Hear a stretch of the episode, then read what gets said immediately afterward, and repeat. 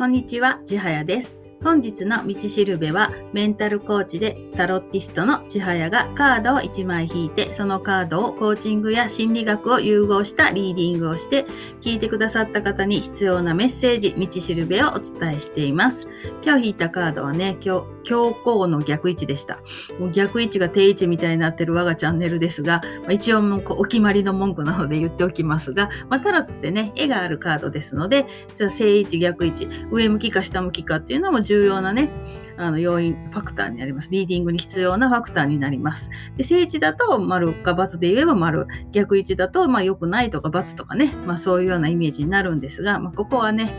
あのメンタルコーチですので、リフレーミングしまして、今後の課題だったりとかね、気をつけるといいことですね。というふうに受け止めてリーディングしていきたいと思います。教皇のカードはもう教皇っていう言葉通りね、あの、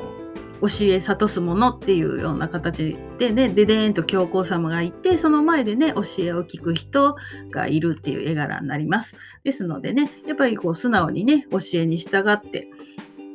進んでいくことの大切さだったり、まあ、世の中の常識だったりね、先人の知恵っていうものを活かしながらね、やっていくといいですよっていう意味でもあります。なんでこれ逆に入ると、ちょっとそれがね、あの、新しいことをするときに、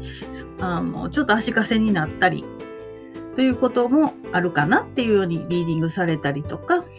まあ、あとはその教えに従うばかりではなくてね、こう自分の頭で考えたり、こう創造的にやっていくことも時には必要ですよっていうメッセージだったりもします。で、今日ね、このカードを引いた時に考えたのが、ちょっとまあ思い出したのがですかね。の昔ですね、コーチングを受けていた時に、あの、考えるって脳みそに汗かくぐらい考えることを考えるっていうのよっていうふうにあのとあるコーチに言われたんですね。でそれちょっと思い出してみたらですね多分なんかそのどんな質問されたか忘れちゃったんですけど、まあ、何かをねこうコーチから質問されて多分私その時こう深く考えずになんか考え後で後で考えときますって言ったか考えたけど分かりませんって言ったかなんかまあ要するに軽くね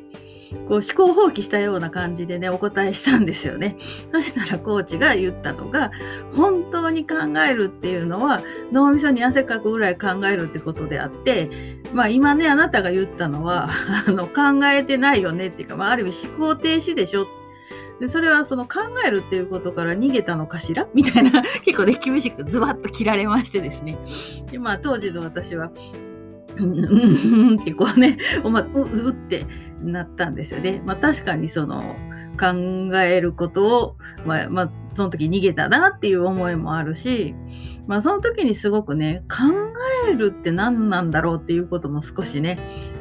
考えることを考えるってなんか言葉遊びですけど、思ったんですよね。その、こう、思考停止でしょって先生、あの、コーチに言われた時に、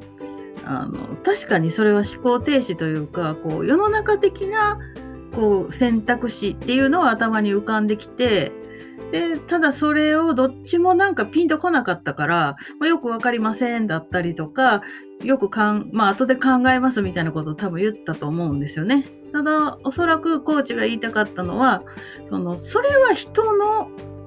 提示した答え、まあ、答え世の中的なとか常識的なみたいな年齢的なっていう答えであって、まあ、もちろんそれが正しい間違ってるっていうんじゃなくてその中に私が求める答えってきっとあるのかもしれないけどその前にまず自分が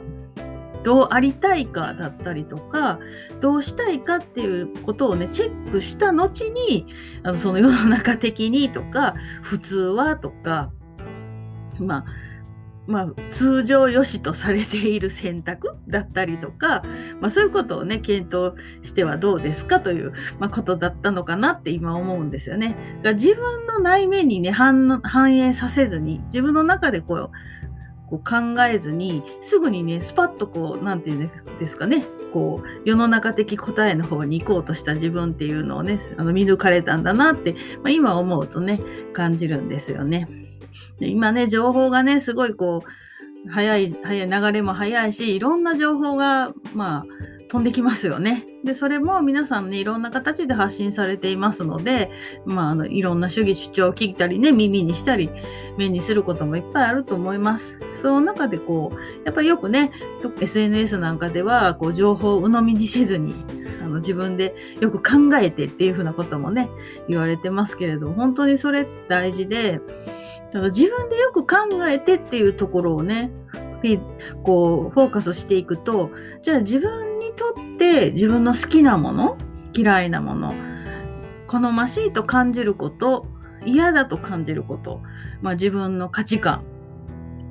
まあこれね、総合すると、まあ自分、自分軸とでも言うんですかね。その、